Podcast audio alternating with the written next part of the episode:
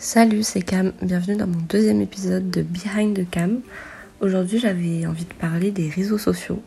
Je sais que c'est un sujet, euh, on en parle assez souvent et on sait tous et toutes euh, les risques, mais je pense qu'il est important d'en parler encore et encore parce que bah, ça peut vite devenir euh, compliqué et dangereux pour la santé mentale. ma relation avec les réseaux sociaux, elle est un peu compliquée je prends souvent des pauses euh, et je désinstalle souvent mes réseaux sociaux.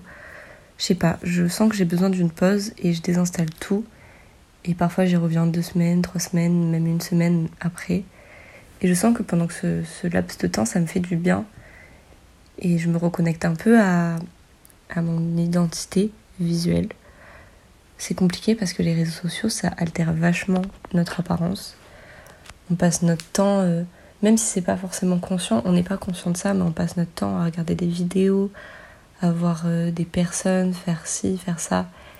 Et en fait, on s'en rend pas compte, mais, mais ça, ça brouille notre image de nous-mêmes.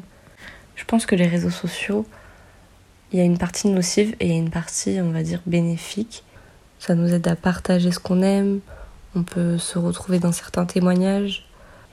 Et j'avais toujours cette idée que cette partie bénéfique, c'était euh, suivre des comptes euh, motivants, suivre euh, des personnes euh, qui ont un bon lifestyle. Et en fait, pas du tout. Parce que je me retrouve à regarder des vidéos tous les jours de ces personnes-là. Et je me dis, mais mon style de vie, il n'est pas du tout comme ça. Du coup, j'essaye de prendre des nouvelles habitudes. J'essaye de suivre, on va dire, ces personnes. Et en fait, ça ne me correspond pas parce que c'est pas la vraie vie. Parce qu'on peut pas être tout le temps à 100%. Et vu que je vois que le 100% dans mon téléphone, moi je comprends pas pourquoi je suis pas tout le temps à 100%, mais parce que c'est pas la vraie vie. On nous montre pas les, les faiblesses des gens, on nous montre pas les, les mental breakdowns, on nous montre pas tout ça. On montre que le 100% d'une personne. Et, et, ça, ça altère vraiment notre, notre vision qu'on a de nous-mêmes. Parce que du coup, on se dit que on n'est pas aussi bien que ces personnes qu'on voit alors que pas du tout. C'est juste que on est normal, on, vit notre vie et c'est normal d'avoir des bas, c'est normal d'être triste, c'est normal de se sentir mal des fois. Donc je pense que pour ça les réseaux c'est super dangereux. Ça peut te plonger dans, dans, dans une santé mentale hyper grave et il faut faire super attention. On le répétera jamais assez mais il y a vraiment des effets négatifs sur la santé mentale.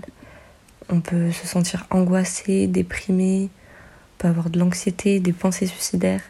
Ce qui est aussi hyper toxique, c'est le fait de, de se montrer toujours à son avantage. On finit après toujours par se comparer à cette personne-là. Sauf qu'en fait, elle fait pareil que nous. Elle essaye de se montrer à son meilleur avantage. Donc forcément qu'on va se dire, ah ouais, euh, elle est mieux que moi. Alors que pas du tout, nous aussi, on fait pareil. On prend nos meilleures vidéos, on montre euh, nos meilleurs souvenirs parce que on veut, on veut cette reconnaissance et cette approbation sociale parce que en fait on est on est des humains, on a besoin de reconnaissance, on a besoin de d'amour, on a besoin de likes, on a besoin de commentaires. Et ces validations-là, elles boostent notre ego. Donc c'est un cercle vicieux. On poste une vidéo, on a des likes et commentaires, ça va booster ton ego. Donc tu vas reposter une photo, une vidéo. Après, tu vas encore avoir des likes et des commentaires.